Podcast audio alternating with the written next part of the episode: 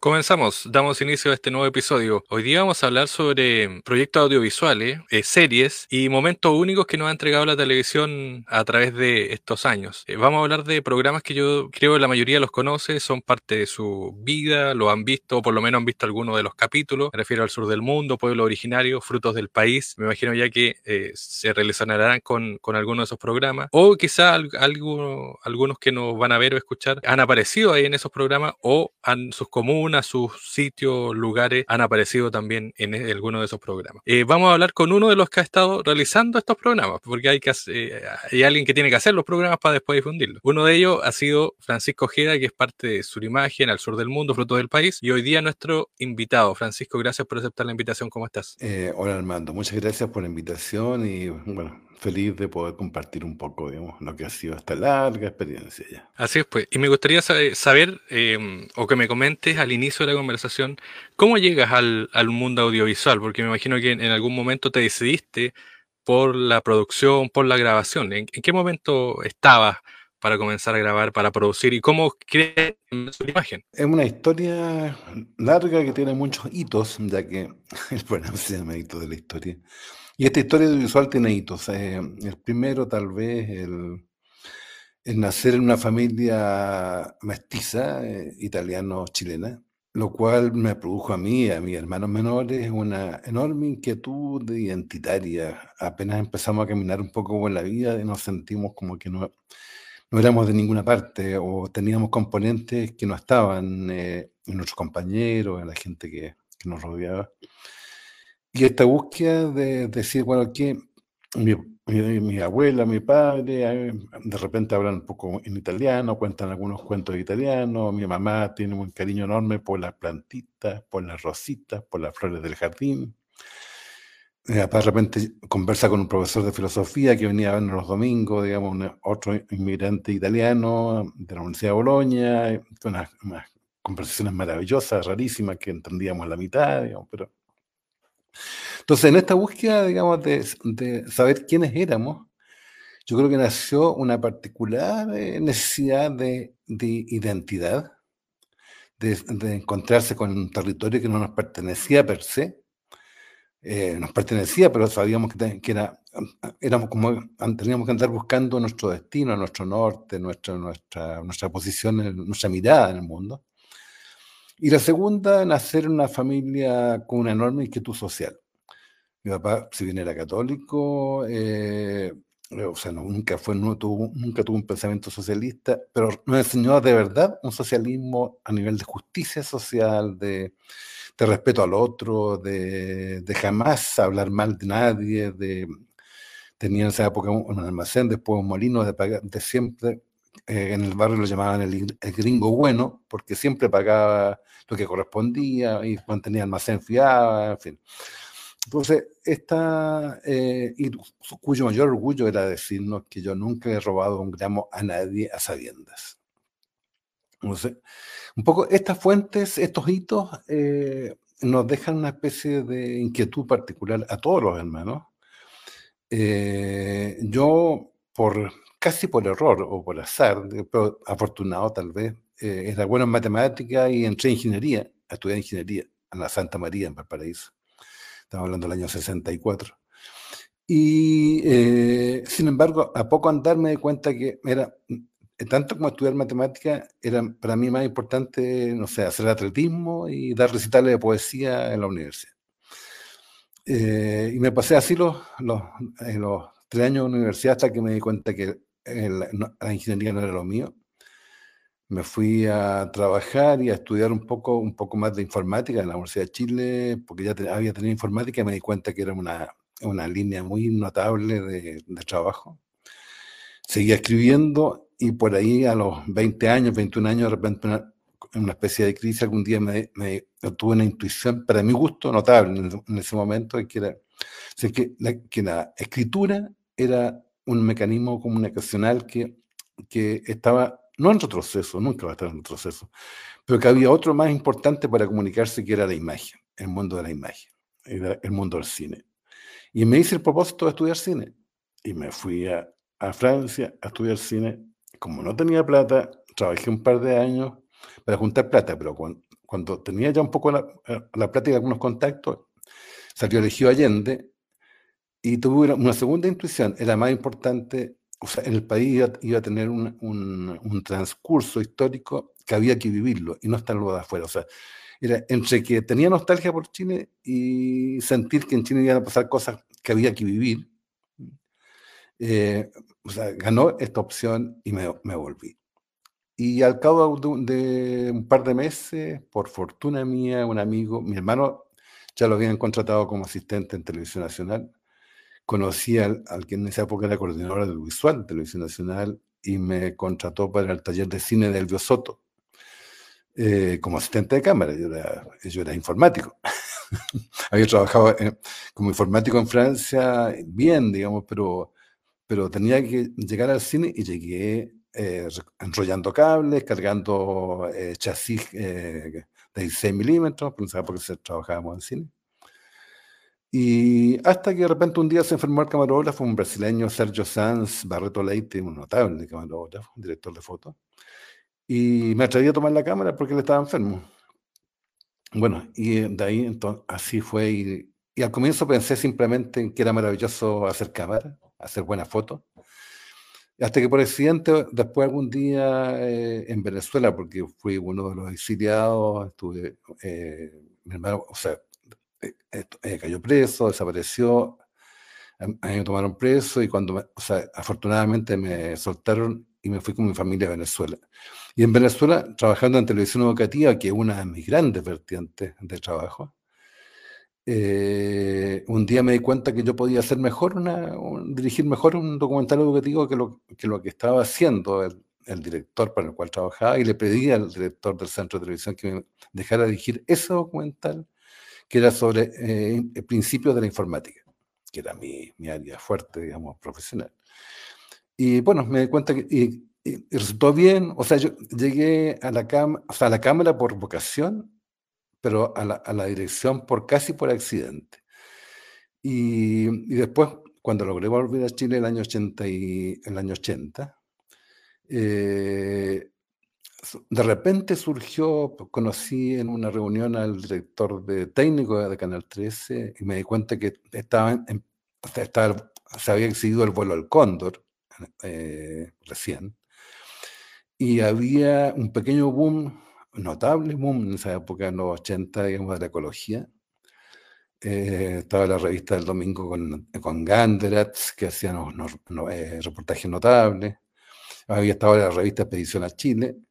Y Televisión Nacional anunció eh, La Tierra en que vivimos de Sergio Nuño y fue el resquicio perfecto para proponer la Canal 13 al sur del mundo, que lo propusimos con otro nombre. O sea, en ese momento pensamos en Del Pacífico a los Andes.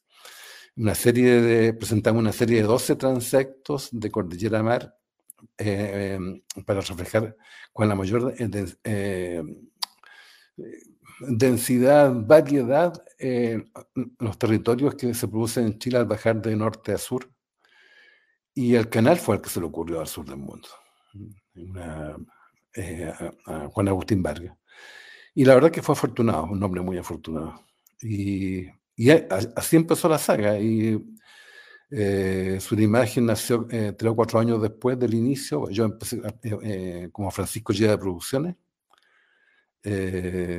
Y en el camino, de repente un día, cuando ya estaba Pedro Chaskel en, en Chile, que venía llegando a trabajar en largo tiempo en cine en Cuba, le propuse hacer una sociedad y, eh, em, y, fue el, el, primer socio de su imagen, o sea, junto conmigo. Y mi mujer de la época, que era la el productora Silvia Quiroga. Y Juan Carlos y Manuel, que entraron primero como especialistas en contenido en eh, eh, biológico, ecológico, y cuatro o cinco años después, digamos, iniciado Sur del Mundo, empezaron a trabajar también como directores audiovisuales. Bueno, y de hecho, eh, Al Sur del Mundo, 124 capítulos, si no me equivoco, entre el 82 y el 2001.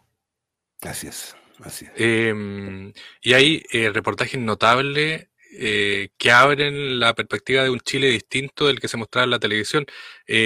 para la gente del sur, por ejemplo, lo que pasaba en la Araucanía o en la región de los lagos o en Chiloé, em, también los pueblos indígenas. ¿Cómo eh, fue elegir los capítulos, es decir, los temas de esos capítulos, o iban naciendo a medida que iban investigando? ¿Cómo, cómo hacían la parte previa, la producción, para ir eligiendo los lugares, la historia? Mira, los primeros dos años y medio, casi tres, fueron para los primeros 12 capítulos de esta especie de 12 transectos de Cordillera Mar cubriendo el territorio de norte a sur. Eh, esos fueron muy planificados eh, y eh, queríamos hacerlo integrales desde el inicio, o sea, incluir, incluir, el rol del hombre en esta geografía, o sea, no, no concebíamos el, el, paisaje solo sin la, sin la presencia humana. Pero Canal 13 tuvo miedo al comienzo. Y, no, y textualmente, eh, parte de las condiciones iniciales fueron que si aparecía el hombre no hablara más de cinco segundos. Eh, hoy día casi, eh, casi es una anécdota, digamos, divertida, por así decirlo. Pero hay que acordarse que nosotros empezamos a trabajar en, el, en la serie del año 82, en plena dictadura, y si hay una cosa que era peligrosa para los medios de comunicación, era la voz humana. porque había muchos programas importados, empezaron a ver alguna una teleserie, eh, La Madrastra, por ahí también en el 82, el 83, pero no había, eh, no había relato, no había crónica de, los, de los componentes de, la, de Chile, digamos, de, los, de, la, de la diversidad eh, de la, humana, social y territorial de Chile. No, no había ninguna voz en la televisión y se le tenía miedo a esa voz eh, entonces yo recuerdo, digamos, que el último capítulo de, de, Aysén la Trapananda, yo me, atreví y hice una entrevista de como, de tres o cuatro minutos. Y bueno, y como funcionó, se desapareció el miedo y, y de esa primera serie, esos primeros tres años, nacieron una cantidad de temas eh, importantes que fueron alimentando, por así decirlo, en, en forma recursiva las temporadas siguientes. Descubríamos en una temporada eh, los temas que íbamos a, de alguna manera a desarrollar en la siguiente. Y también cuando el canal un poco eh, accedió a, la, a convertir la serie en etnográfica, el argumento fue relativamente sencillo. nosotros habíamos, eh, con un trabajo de dos cámaras que estuvieron más de 12 meses en terreno cada una, habíamos casi agotado la posibilidad de, con presupuesto razonable, hacer series sobre flora y fauna. Después había que saltar los presupuestos millonarios de la, de la BBC, del eh, National Film Board, digamos, de, que eran un millón o dos millones de dólares por capítulo para estar seis meses, ocho meses, diez meses, equipos de tres o cuatro personas siguiendo el comportamiento de un animal. Eso nunca estuvo al. Nuestras series eran de 30 mil dólares en esa época aproximadamente el costo. No podíamos, digamos, competir con la serie de un millón de dólares, digamos, de esa época, digamos, del National Geographic o, del, o de la BBC.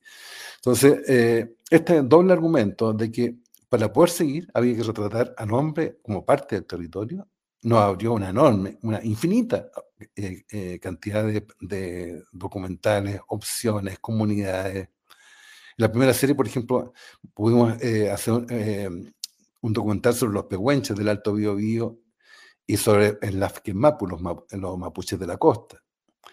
Eh, y empezamos a poner oficios contextualizados siempre con la relación del hombre con la naturaleza, con la geografía.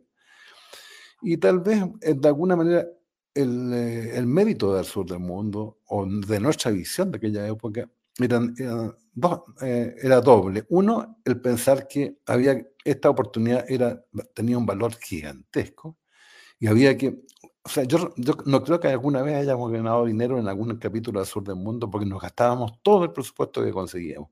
Al comienzo solo con el canal y después con el canal y pasábamos al sombrero minero escondida, la en Chile con los pasajes, en fin.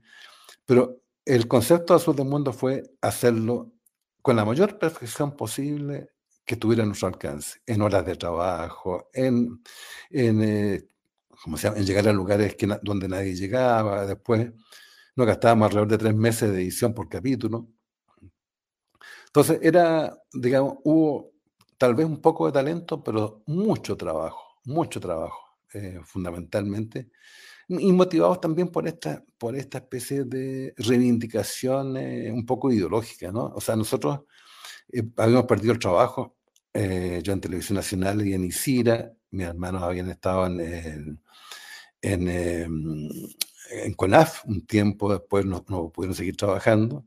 Entonces, de demostrar que, que a pesar de que, había, de que habíamos perdido, por así decirlo, el país que queríamos construir, que nos parecía maravilloso, que así todo nosotros podíamos eh, describir y tener una narrativa mejor que la que había, que la contextual, que la que había en el resto de la televisión, que podíamos hacer las cosas con la, digamos, muy bien hechas y en el medio televisivo nacional. ¿Cómo era eh, también cuando, bueno, grababan, editaban, eh, terminaban el producto? ¿Qué pasaba en Canal 13? ¿Cómo era también el tema de la censura y todo eso que, que se vivía en los 70, 80? con había revisión, por ejemplo, de capítulo o, hubo momentos en que le dijeron que ciertas ciertas imágenes no podían ir. ¿Cómo se vivió eso durante los 80?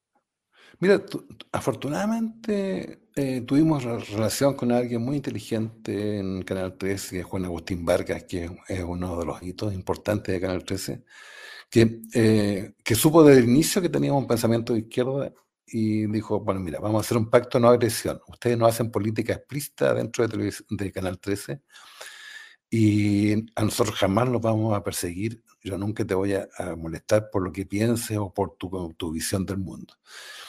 Y eso se aplicó, eh, y se aplicó también porque encontramos una forma, eh, como dijo alguien del Ictus hace pocos días, si nosotros, si no hubiera habido dictadura, tal vez habríamos hecho panfletos. Y como había que sortear la, posibilidad de censura y eh, había que ser mucho más inteligente eh, para plantear las cosas. Y yo recuerdo, digamos, que nosotros nos pedían eh, transcribir, o sea, presentar los guiones, no ver el capítulo, pero sí presentar los guiones a Canal 13 en la primera época, incluyendo el, ¿cómo se llama? Los textos de los, de los entrevistados. Entonces, eh, a veces, eh, eh, no, recuerdo alguna vez en un capítulo sobre Tierra del Fuego que un ovejero de pasado socialista, no, no lo sé, pero era obviamente de izquierda, dijo, el año 73 murieron por miles, se quedó un rato pensando, las ovejas.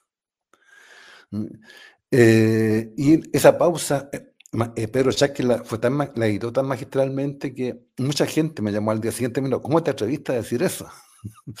Porque, o sea, muchas veces el, acudir a, diferentes niveles de lectura, a la poesía como, como mecanismo de relato, permite eh, decir cosas, contar cosas cuya eh, donde la sensibilidad del espectador completa el sentido y eso hace que finalmente sea mucho más artística. O sea, el arte nunca es explícito, o sea, 100%. El arte siempre deja un espacio para niveles de interpretación que son distintos según la, eh, cultura, la empatía del espectador, cuánto se involucre. Y tal vez eh, el lenguaje también que nosotros usamos, que estaba un poco relacionado con la televisión educativa, como yo te, te, te contaba antes, que consistía en priorizar la comprensión del espectador y no el gusto nuestro. Es decir, el ritmo tenía que ser el adecuado para que las cosas, eh, para dar una pausa, un tiempo de reflexión. Eh, y para eso el lenguaje cinematográfico clásico es mucho mejor que el televisivo. O sea, yo creo que nosotros introdujimos un relato cinematográfico, tal vez fue la primera serie en Chile, que en forma sistemática, o la, primera estructura documental que introdujo un relato sistemático documental cinematográfico, eh, con los tiempos, con los tiempos, digamos, del cine. Hasta el punto que yo me acuerdo que en, muchas ocasiones tuvimos realimentación de la gente que nos decía, mira, yo a, las 10 de la noche pesco a la familia, nos sentamos delante del televisor, dejamos una luz prendida y nos ponemos en silencio y vemos el, documental. Y eso a mí me parecía una, un retorno maravilloso. Significaba que le estábamos exigiendo al espectador y el espectador estaba respondiendo con interés, con concentración. Y eso fue, como te digo, una, una, una satisfacción que nos, que nos impulsó a seguir trabajando el resto del tiempo, por decirlo, hasta, hasta hace poco, en que paramos la última serie. Bueno, de hecho, a propósito de lo que decías tú al último, em, me imagino que en muchos lugares del país tienen un, un capítulo destinado. Por ejemplo, acá nosotros que somos del sur, no sé, eh, Viegas eh, hace no tanto el, el episodio del Sur del Mundo que se llama La Ruta Olvidada del Río Bueno, que es el del 88, si no me equivoco. Así es. Y que es un, un documental eh, espectacular en el sentido de que, como lo decías tú, te muestra y, y tú completas el, el esquema de, de, visualidad y de sonoridad. Además, porque también eh, uno ve la, los capítulos de, de, esa serie, del sur del mundo, los primeros capítulos, y ve un Chile también distinto que se ha ido olvidando, terminando, que se modificó, que ya no va a volver. Eh, ¿qué, ¿qué, te pasa, por ejemplo, ahora cuando eh, has vuelto a algunos lugares de eso y dices, bueno, mira, esto es lo que había en los 80, en los 90 y hoy día hay un, un Chile distinto, también en, en, la geografía, en la gente? Hay una, algo que nosotros tampoco pensamos al inicio, eh, y es que nos íbamos a convertir en una especie de repertorio patrimonial, que desde mi punto de vista en muchos sentidos debe llamarse matrimonial en el sentido de que es la mujer la que mantiene eh, la tradición en general en todas las culturas, eh, que no, fue, no, no, estuvo previsto al inicio. ¿En qué sentido? Eh, que, digamos, tratamos una naturaleza que empezó a cambiar bastante fuertemente en aquella época porque no pudimos parar, perdimos desde ese punto de vista nosotros y todos los que quisimos parar la destrucción del bosque y la, y la extensión eh, masiva y sin término de los bosques de pino, del, del, desierto verde, como se llama ahora, de la salmonera, en fin. Pero logramos retratar un Chile eh, eh, poco contaminado, un Chile bastante virgen. Y, eh, y, y, el segundo tema que, no, no, que, que es producto casi de esta forma de trabajar nuestra, que eh, nosotros jam, jamás hemos dicho luz, cámara, acción. No está en mi presupuesto de trabajo cinematográfico. La cámara tiene que estar en el concordar con los protagonistas, con los, gracias a la producción, estar en el lugar donde las cosas suceden y, y seguir las dinámicas que la gente emplea en sus, eh, en sus hábitos, en sus tradiciones, en, su, en aquellas cosas que registrábamos. Y cuando hay interacción, hacerla muy explícita, la, la, pregunta en cámara, mirando al, digamos, donde el espectador eh, o el entrevistado mira al, al, director, al camarógrafo. Eh, y eso hizo, de alguna manera, que alguien de, años después nos dijera que nosotros habíamos eh, fundado la etnografía visual en Chile. ¿En qué sentido? Que como no, como respetábamos el, eh, la lógica, la dinámica de los hechos, eh, registrábamos con frecuencia cosas que nos, que nos habíamos advertido y que estaban en las conductas, en la forma de hablar, en la forma de hacer, en la forma de relacionarse la gente entre sí. Y eso de alguna manera lo convierte en un, eh, en un tesoro, porque si yo hoy día incluso veo capítulos que me pasé dos, dos meses, tres meses editando, y cuando los veo ahora me doy cuenta que hay cosas que no vi cuando, cuando estaba haciendo el montaje, pero están están en, en, eh, en, en, una, en una revisión de, de, lo que estaba sucediendo delante de la cámara y que nosotros dejamos pasar en forma casi virtuosa, por así decirlo, porque no fue consciente. Por el respeto a ese otro que estábamos entrevistando, por el, el respeto a sus tiempos, a sus prácticas, a su, a su forma de hacer las cosas. Bueno, ahí en, en, si no me equivoco, en paralelo hacen al sur del mundo y bajo la cruz del sur, pero esa es para Mega, si no me equivoco, ¿no? Megavisión. Claro, eh, eso fue casi un accidente en el sentido de que hubo una discontinuidad del Mundo por un tema presupuestario, el Canal 13 nos, o sea, nos bajó violentamente un 40% del presupuesto en los años 90 porque entraron, entró la red, entró de Megavisión y la torta publicitaria se repartió muchísimo y entraron en crisis un poco los canales.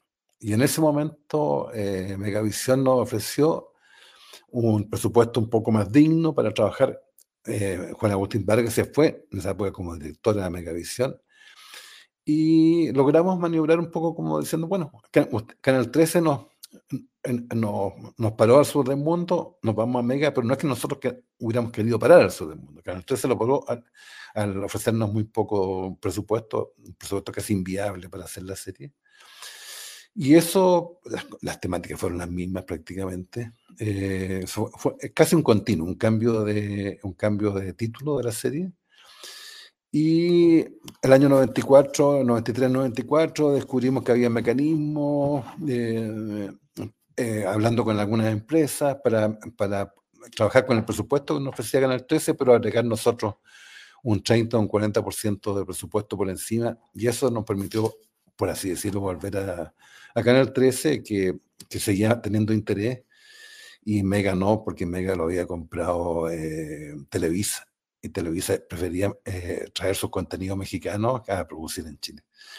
Entonces, afortunadamente pudimos volver al sur del mundo y en la práctica eso hace que el sur del mundo tenga casi un espacio de 19 años ininterrumpido, eh, si calculamos que Bajo la Cruz del Sur es una parte, una, digamos, una subserie del sur del mundo.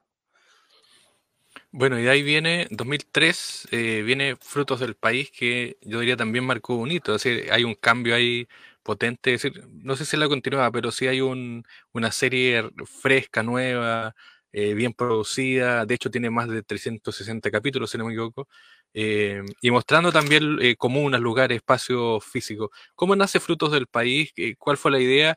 Y, cómo también comenzó esta producción, los primeros capítulos. Eh, Frutos del País nace curiosamente reemplazando o por una crisis que se produce en Televisión Nacional cuando Tierra Adentro se va a Canal 13 eh, Polandón, después de dos o tres años de intentar que le mejoraran el presupuesto, se cansó y se fue a Canal 13. Y Augusto Góngora apareció un día, yo estaba en ese momento eh, dirigiendo la Escuela de Cine de la Universidad de Chile, y me fue a ver a la, Universidad de Chile y me dijo, Pancho, necesito que me saques de apuro, tengo un drama, tengo una crisis, me pusieron la, la tarjeta roja. Perdimos, el canal perdió la serie, la serie rural, comarcana, rural, regional de Chile, y TVN no puede no tener una serie sobre eh, las regiones y las comarcas eh, campesinas. No me dijo comarcas campesinas, eso fue un concepto que, que, inventamos nosotros después. Y bueno, eh, son tan pocas las fuentes de trabajo en, en, Chile en televisión que cuando un canal te viene a pedir que, te, que le que le resuelva un problema, había que resolverlo. Había parado a Sur del Mundo dos o tres años antes y yo había presentado un proyecto a, Televisión Nacional eh, tres años antes, cuatro, cuatro años antes, que se llamaba Este es mi pueblo. Y con el mismo formato de Fruto del País. Con segmentos, un poco partiendo del hecho, no es una serie donde podamos filmar un mes, editar tres meses cada capítulo, no hay presupuesto para eso, es una serie un poco con menos plata. Entonces, tal vez una de las formas más mágicas o notables de narrar eso, haciendo un mosaico que representa una localidad que no es comprensivo, o sea, en el sentido de que no, no quiere dar cuenta de todo lo que existe en esa localidad, sino de eh, cubrir, eh, inventamos siete o ocho eh, cajoncitos, por así decirlo, containers de contenido, eh, un oficio eh, del pueblo de la comarca, eh, una fiesta, una comida, algún anciano o anciana exponente de la tradición, algún, alguna peculiaridad ecológica de ese lugar. algunas identidades arquitectónicas cuando habían. Y en base a estos contenedores, el investigador eh, tenía que salir a buscar, digamos, eh, seis o siete historias para ese, para ese pueblo, esa localidad, esa comarca, que fueran eh, válidas para la gente de esa comarca, no para nuestro investigador, sino que tenía que validarlas. ¿Quién, qué, es, ¿Qué anciano o anciana les parece a ustedes que mejor relata la historia de acá del pueblo? ¿Cuál es el oficio, él o los oficios, a ver si eran dos, que mejor que de gente que ustedes piensen que, que recoge un poco la, la materialidad, la tradición, que es respetado por los demás, eh, qué fiesta eh, les interesa o podemos encajar de acuerdo a los horarios nuestros, qué fiesta quieren ustedes, están orgullosos de, ella, qué eh, quieren representar, qué comida podríamos firmar, en fin. Entonces, eso hizo, por así decirlo, que cada capítulo resultaba muy, o sea, tenía que cumplir con un requisito, que tenía que ser aceptado por la comunidad. Eh, después de hecho, eh, tenía que estar, ser validado para la comunidad. Y curiosamente hizo, eso hizo también que se convirtiera en una serie muy, con muy buena audiencia y donde la gente incluso en algunos lugares modificó su horario de ver televisión el domingo en la tarde porque la, gente al ver una comarca bien tratada, de alguna manera sentía que, que él, que estaba en otra comarca, en otro extremo de Chile, eh, era, era parte, era paritario con, con ese relato, en fin. Nos, nos, tocó en Isla de Pascua constatar eso. La gente cambió su horario de pesca para, para ver eh, todo el país, porque sentían que el relato de un pueblito de Osorno era, era válido para ellos, porque hablaba la gente de la comunidad, hablaba de sus historias, tenían voz, en fin, era, la gente hablaba en ese capítulo y representaba a su comarca, en fin. Y eso hizo, también le dio una sobrevivencia notable. Decir, nosotros empezamos el, el, en 2003 y terminamos en 2019. Eh, o sea, a pesar de que no había ninguna concesión al, espectáculo fácil, nunca hubo eh, un conductor eh, liviano ni chistoso. Y lo digo, por así decirlo, sin ninguna mala, mala onda, pero eh, Pancho Savera, eh, Pancho habla en los lugares, y eh, no son los lugares que habla. Y, en forma casi irónica, en Fruto del País, eran los lugares donde la gente habla de su historia, de su, de su comarca.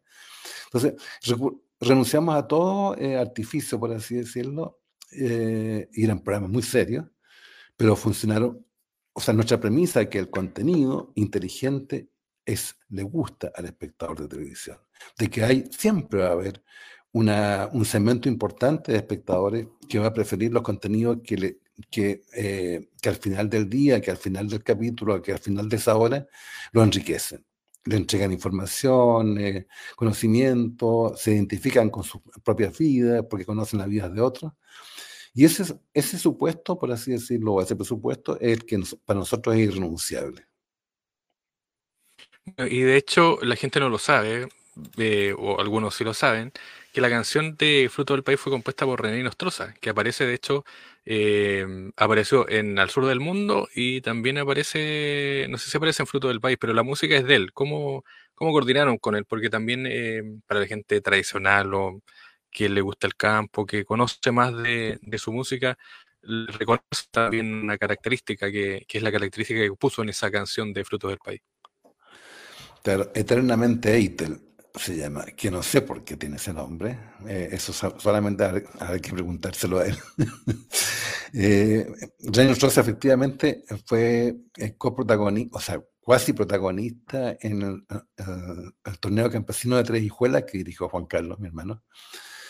Eh, y es un cultor eh, musical que ha representado para la gente del centro sur de Chile y incluso del extremo sur. Eh, no hay cultor más escuchado tal vez de música chilena que la que representa René Nostroza. Es seria, romántica, cómica. Y entonces pensamos que era una muy buena opción, digamos, que le hiciera la, pedirle la característica, digamos, del, para el inicio de Fruto del País, a René. Y eh, además participó en un capítulo después que donde eh, un capítulo sobre Villarrica. Así que empezó en, en, el sur del mundo y, y, siguió en Fruto del País y, sigue en Fruto del País. Fruto del País se sigue emitiendo los sábados y los domingos muy temprano hoy día. O sea, una hora que poca gente lo ve, pero sigue ahí René Nostroza eternamente ahí. Y después viene una serie pequeñita que solo de 10 capítulos que es de Pueblo Originario, que también la produjeron ahí con TVN, ¿no? Sí. O sea, fue una serie eh, que inventamos nosotros, que conseguimos el resto del presupuesto por fuera, o sea, eso lo financió eh, BHP Billiton. fue la serie más cara que hemos hecho, digamos, de, tuvo eh, alrededor de en esa época de 45 eh, millones por capítulo.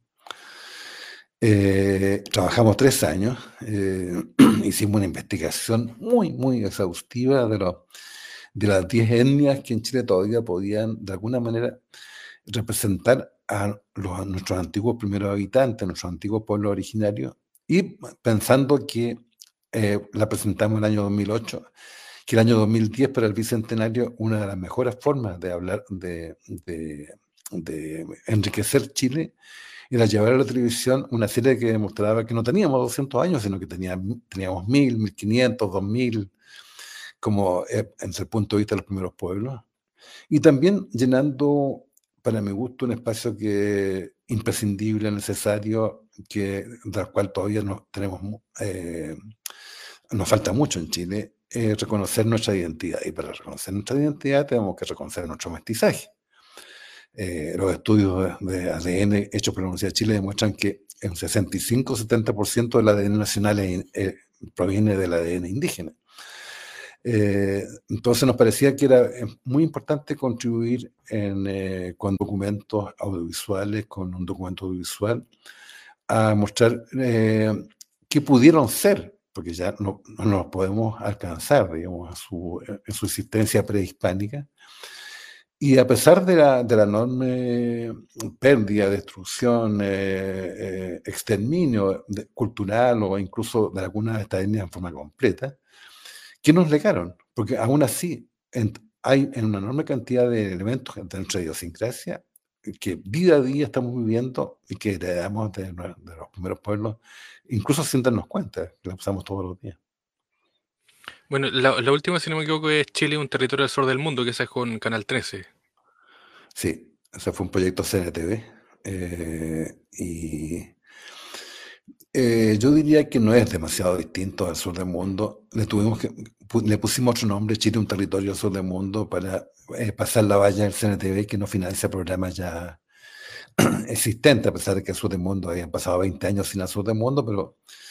Y tal vez lo que haya, eh, lo que tiene el nuevo sur del mundo es que eh, tiene la tecnología 4K, eh, sabiendo ya por experiencia que algunas de las cosas que hacemos suelen durar largo tiempo, vivas, por así decirlo, en archivos etnográficos, en, en YouTube, que ha sido una, una especie de, de sorpresa enorme, digamos, porque tenemos no he revisado las cifras últimamente, pero en dos años teníamos alrededor de 4 o 5 millones de horas de visualización, repartidas el 35% al Chile y el 75% en el, en el, resto del mundo. O sea, más en América Latina que en otros países, pero, pero hay gente que la ve en Finlandia, en China, en, Suecia y en Estados Unidos. Tenemos una enorme audiencia en Estados Unidos, en la población hispana.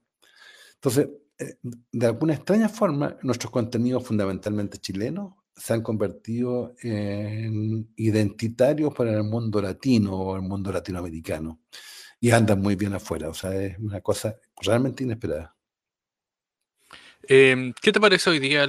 Bueno, no sé si, si la televisión, pero sí el, el, contenido que se emite a través de los canales que hoy día ya son digitales, ya no son solamente VHF como eran antes, eh, o las plataformas de streaming. Eh, ¿Cuál es tu visión de eso? ¿En qué, ¿Cuál es tu percepción también del futuro? ¿Dónde va, por ejemplo, eh, la audiencia? Porque hoy día dicen, no, si es streaming, es plataforma, la tele como que está quedando de lado. ¿Cuál es tu visión de todo eso? Pensando también en que tú escribiste, de hecho, un libro, si no me equivoco, con televisión digital. Sí. Sí, yo creo que hay, digamos, como espectadores, todos caminamos, evolucionamos hacia el eh, elegir los contenidos que queremos ver a la hora que los queremos ver en alguna plataforma de streaming. Eh, y es natural que así sea. O sea, yo creo que eso, esa es la tendencia universal de la, de la, comunicación audiovisual, eh, que tiene muchos ribetes, entre ellos, digamos, el dominio anglosajón de los contenidos, que copa la, digamos, las, plataformas de streaming en, en, un 90%. Eh, pero también eh, hay un efecto, el efecto plaza pública de la televisión eh, de parrilla, que yo creo que va a sobrevivir. No sé muy bien cómo, pero la gente que, le interesa poder al día siguiente decir, mira, tal cosa la viste, la vimos en el noticiero. Entonces, mientras más por así decirlo, global en la, difusión de contenido audiovisual a través de la plataforma de streaming, más hace falta eh, canales grandes o pequeños locales que tengan al menos una programación en algunos momentos eh, con el efecto plaza pública. O sea, en los pueblos antiguamente se iba a las 12 a la misa a, la misa a las 12, no tanto por ir a la misa, sino por encontrarse con la gente. por estar toda la, misma hora, el mismo día para ver a los amigos que uno no veía, en fin. Y, la, televisión tiene algo de eso, digamos, de la, de la plaza pública frente a la iglesia, al pueblo, en fin. La gente necesita comentar algunas cosas que sean eh, imaginario común porque las vio en la tele, porque se comentaron, porque están en, la, el fenómeno político o deportivo o social o lo que sea, digamos, o la, catástrofe, que lamentablemente son tan frecuentes en Chile.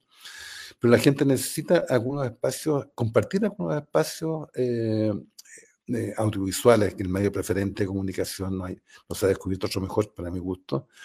Y eso están representados por, por los canales que tienen una parrilla y, y y donde uno sabe a qué hora puede ir a ver, por ejemplo, un noticiero. ¿En qué está ahora, Francisco, que ocupa tu tiempo? ¿Qué proyectos tiene? Tenemos un proyecto eh, para el CNTV y esperemos que pase. No, no, es fácil porque hay tantos proyectos en el CNTV que se llama Matria en Defensa de la Tierra. Y tiene un poco lo que te comentaba al comienzo. consideramos que la, que es, la vida de 10, de 8 mujeres y algunos, o sea, 8 hombres y mujeres notables que han, han, dedicado su vida o están dedicando su vida a la defensa del, del patrimonio natural y cultural. Eh, y es nuestro proyecto principal. Eh, y estoy empezando a armar, a diseñar un libro. Pienso que Azul del Mundo tiene tantos ribetes, Azul del Mundo, pueblo originario, fruto del país, eh, tantas eh, historias no pensadas, tantas innovaciones sí pensadas, eh, que pienso que vale la pena transferir esa información o ese conocimiento a los, a los estudiantes audiovisuales, a la gente que se interesa un poco por la identidad. Algún granito de arena tal vez se pueda aportar con un libro. Muy bien, pues Francisco, ¿Jeda o, Yeda? Un, un piamontés diría Yenda. Ah, ya. La doble D, pero muy suavecita, Yenda. Ah, muy bien. Francisco Yenda, eh, Ojeda para los chilenos como de fruto del país o al sur del mundo. Eh, Francisco, muchas gracias por el tiempo, éxito. Eh, y bueno, agradecerte también por, por, comentarnos de esta historia de, de algo que yo diría eh, es como la plaza pública. Esto al sur del mundo, fruto del país, los problemas son como eso. La gente se, se conecta a través de, de, las historias que vieron ahí o que vivieron algunos ahí. Entonces. No, genial. Y felicitaciones por, por tu podcast. Yo creo que eh, es muy coincidente con lo con mi, con mi planteo de la comunicación. O sea, hay gente que tiene muchas cosas importantes que contarle a los chilenos y tú te, te has centrado en ellos. Y eso me parece fantástico. Un abrazo, Francisco. Gracias por el tiempo.